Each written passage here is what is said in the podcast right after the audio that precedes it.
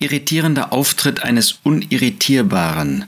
So wurde der Auftritt von Olaf Scholz kürzlich in einem Medium überschrieben. Olaf Scholz hatte mitgeteilt, dass die Bundesregierung natürlich nicht überrascht worden sei durch den Angriff Russlands auf die Ukraine. Nein, diese Zeitenwende sei natürlich vorhergesehen worden. Er sei auf keinen Fall überrascht worden.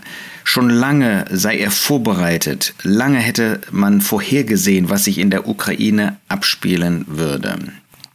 Das alles beschreibt der Kommentator als irritierend im Blick auf diese Person, die anscheinend oder angeblich oder scheinbar unirritierbar war. Nun, uns geht es nicht um Politik. Aber wir denken natürlich an Worte, die zum Beispiel Jakobus ausdrückt in Jakobus 4, Vers 6. Gott widersteht den Hochmütigen, den Demütigen aber gibt er Gnade. Ähnlich auch in 1. Petrus 5 heißt es in Vers 5, alle aber seid gegeneinander mit Demut fest umhüllt, denn Gott widersteht den Hochmütigen, den Demütigen aber gibt er Gnade. Ist es nicht so, dass wir manchmal besser von uns reden, dass wir so tun, als ob wir die Dinge im Griff haben? Was sagt Salomo in Sprüche 3, Vers 5? Stütze dich nicht auf deinen Verstand. Vertraue auf den Herrn. Wir sollen nicht unseren Verstand, uns selbst zum Maßstab unseres Handelns machen. Wir sollen nicht meinen, wir haben die Dinge selbst in dem Griff. Vertraue auf den Herrn mit deinem ganzen Herzen und stütze dich nicht auf deinen Verstand. Nein, Hochmut kommt vor dem Fall. Wenn man äh, davon spricht, wie man die Dinge alle im Griff hat, wie man das natürlich alles vorhergesehen hat, wie man klar die Dinge ähm, ja, schon äh, durchdringt, bevor sie alle anderen äh, verstanden haben.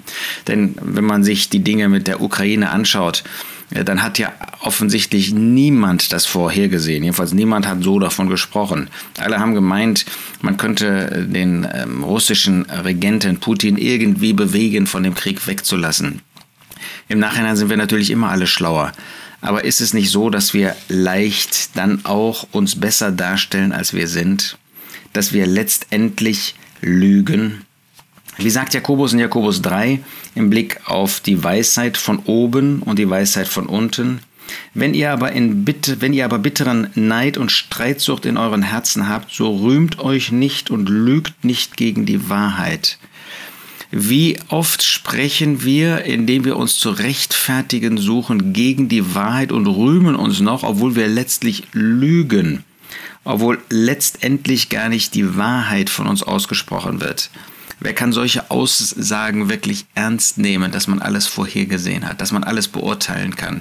Ist es nicht so, dass wir die Wahrheit uns zurechtlegen, dass wir oft versuchen, unseren ähm, äh, Anhängern, in Anführungsstrichen, das ist in der Politik so, unter Gläubigen soll das nicht so sein, aber dass man denen, ja, äh, die zu einem gehören, denen man vielleicht irgendwie ein, ein gewisses Idol ist, äh, für die man jemand ist, der ähm, Gewicht hat, der eine Aussagefähigkeit hat, dass man ihnen durch falsche Worte, indem man letztendlich heuchelt, indem man letztlich, letztendlich etwas vorgibt, was nicht Wahrheit ist, dass man eben vor ihnen dann sein Gesicht wahrt, dass man versucht auf diese Weise ähm, so dazustehen, als ob man natürlich über den Dingen steht.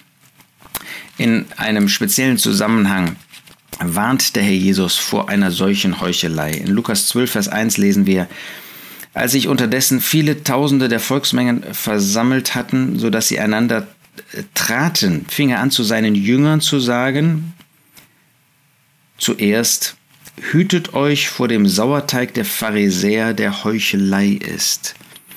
Der Sauerteig der Pharisäer, dieser Selbstgerechtigkeit, dieser Sauerteig, der sich darin ausdrückte, dass sie vorgaben, äh, treu zu sein, dass sie vorgaben, die Wahrheit zu verwirklichen, dass sie vorgaben, die Wahrheit zu sagen. Und der Herr Jesus muss sagen, das ist Sauerteig, das ist Sünde, das ist Heuchelei.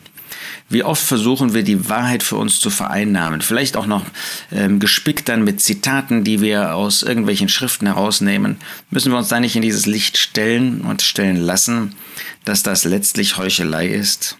Wie oft sind wir selbst überfordert? Wie oft sind wir selbst Ähm, und wir wissen das auch auf einem Weg, der nicht gut ist, wo wir Dinge sagen, die verkehrt sind. Aber um unser Gesicht zu wahren, versuchen wir dann die Dinge anders darzustellen. Verändern wir die Wahrheit, aber die Wahrheit lässt sich nicht verändern.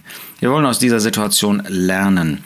Seien wir vorsichtig. Wenn wir etwas Falsches gesagt haben, wenn wir etwas Falsches getan haben, dann lasst uns das bekennen. Lasst uns nicht versuchen, unirritierbar ähm, zu sein oder uns darzustellen als solche.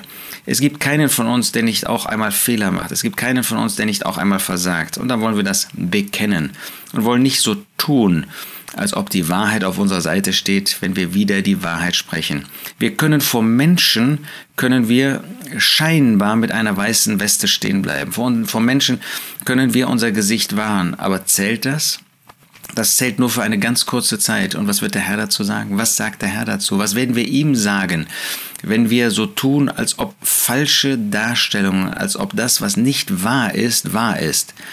Dann werden wir unser Lohn dahin haben. Nein, lasst uns die ähm, die Zustimmung des Herrn suchen, lasst uns ihm gegenüber treu sein, dann wird er früher oder später auch äußerlich uns segnen. Ich meine nicht mit Vermögen, ich meine nicht mit ruhigen Lebensumständen, aber dass er uns ruhig macht, dass er uns auch Umstände gibt, in denen wir dann in Treue weiter dienen können. Selbst wenn alles in Unruhe sein mag, selbst wenn es inmitten des Volkes Gottes schwierig sein mag. Aber letztlich ist doch an seinem Wohlgefallen, daran, dass er sein Ja gibt, alles gelegen. Daran wollen wir arbeiten. Das soll uns motivieren, für ihn zu leben, mit ihm zu leben, wahr zu sein und Wahrheit zu reden.